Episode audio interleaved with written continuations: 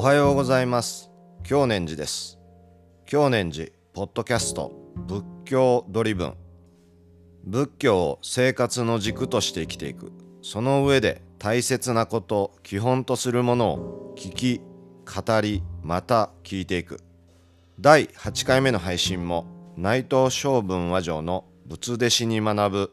逸話に聞く仏教を読んでまいりたいと思っております、えー、実は先週とある会議のために、えー、私京都に滞在をしておりました。あ我々浄土真宗本願寺派のご本山であります。本願寺まあ通称西本願寺へ参ったわけですがうちのお寺から京都まで行こうと思ったら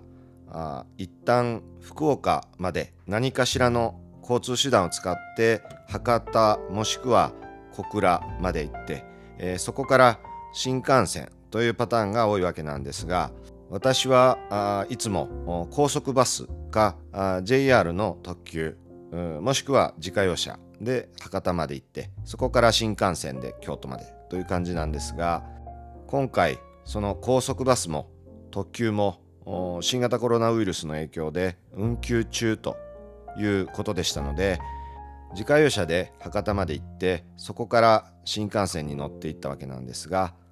さすがにあの新幹線の中も京都も人が少なくてあホテルなんかは6月いっぱいまで休業中というところが結構あったんですが驚いたのはその帰りですね、えー、博多の街に割と人が多かったということですね、えー、ちょうど週末だったということもあったんでしょうが結構な活気を取り戻してましたね、えー、まあたまたま私はその修理に出してたバッグがありまして、えー、修理ができましたよという電話をもらってもう1ヶ月近く経っておりましたんで、えー、ついでに取っていこうと思って、え、その町に寄ったわけですがまあ土曜日だったということもあるんでしょうが道も駐車場も込み込みで、えー、田舎者の私はちょっとまあ少々面を食らってしまいました。なんかただのちょっと雑談になってしまいましたが失礼いたしました。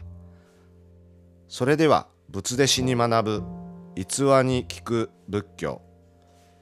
本日は名門死体八正道。名門の友人たちです。どうぞお聞きください。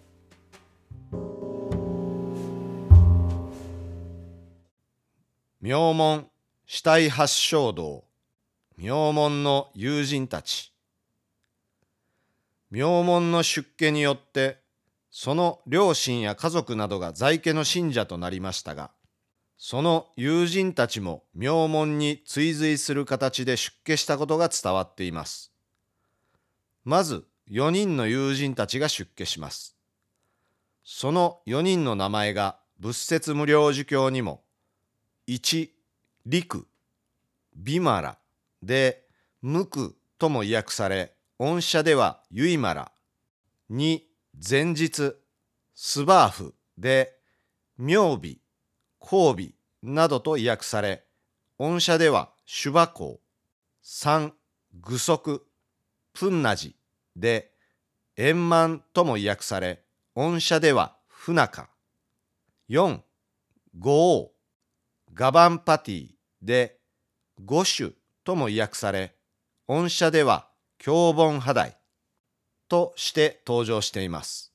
この4人が出家してお釈迦様を含めて11人の参賀になったわけですが名門たちの出家を聞きつけた若者が50人次々にお釈迦様のもとへやってきて出家することになります。彼ら名門の友人たちに共通な出家の思いというのは、名門が出家するというのだから、その教えというのは、ありきたりな低俗な法でも律でもないのであろう。まして、出家したというのであるから、それは崇高で素晴らしい教えなのであろう。というものであったと伝えられています。この伝承から名門という人物の人格や人柄が忍ばれます。それと同時に右縁の人々を中心に仏法が伝わっていったことが象徴的に語られているようにも思います。名門の友人たちはお釈迦様に会ったからでもなく、ましてや説法を聞いたわけではありません。名門の出家を聞いただけで、これほど多くの名門の右縁の方々が、世尊よ、私たちは世尊のもとで出家し受戒したいと申し出ているのです。また、当時のインドの若者たちがどれほど真理の探求と人間としての生き方を求めていたかを思い知らされます。ここで仏弟子となった54人の方々の逸話はそう詳しくは伝承されていません。しかし、この中で4、5王の逸話が断片的ですが伝えられています。彼の名前の由来は彼の前世が牛であった習性が残っていて食べたものを反数できたからだと言います。これはむしろ逆で反数できたので輪廻が信じられていた当時ですからその前世が牛であったと言われてそれがニックネームとなったのだろうと思います。五王は後にサーケータというところのアンジャナと呼ばれる森林に住していました。ある時、お釈迦様が大勢のビクと共にこの森林に入ってきました。ビクたちはサラブーという川の対岸にとどまって寝ていたのですが、夜中に洪水が起こりました。五王はお釈迦様の命により神通力を使って洪水を防ぎ、人々を救ったと言います。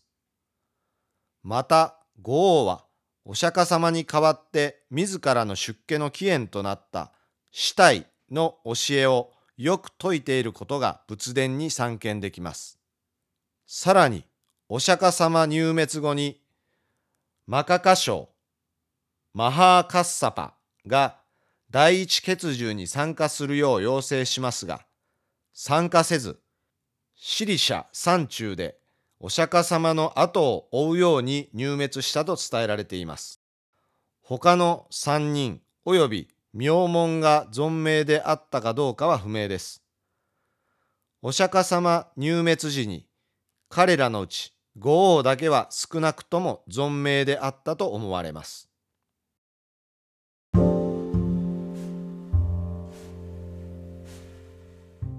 はい。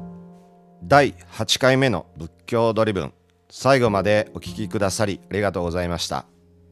次回も内藤昌文和上の仏弟子に学ぶ逸話に聞く仏教を引き続き読んでまいりたいと思っておりますので、えー、お時間ある方はどうぞお付き合いください、えー、ではまた次回仏教ドリブン聞いてください。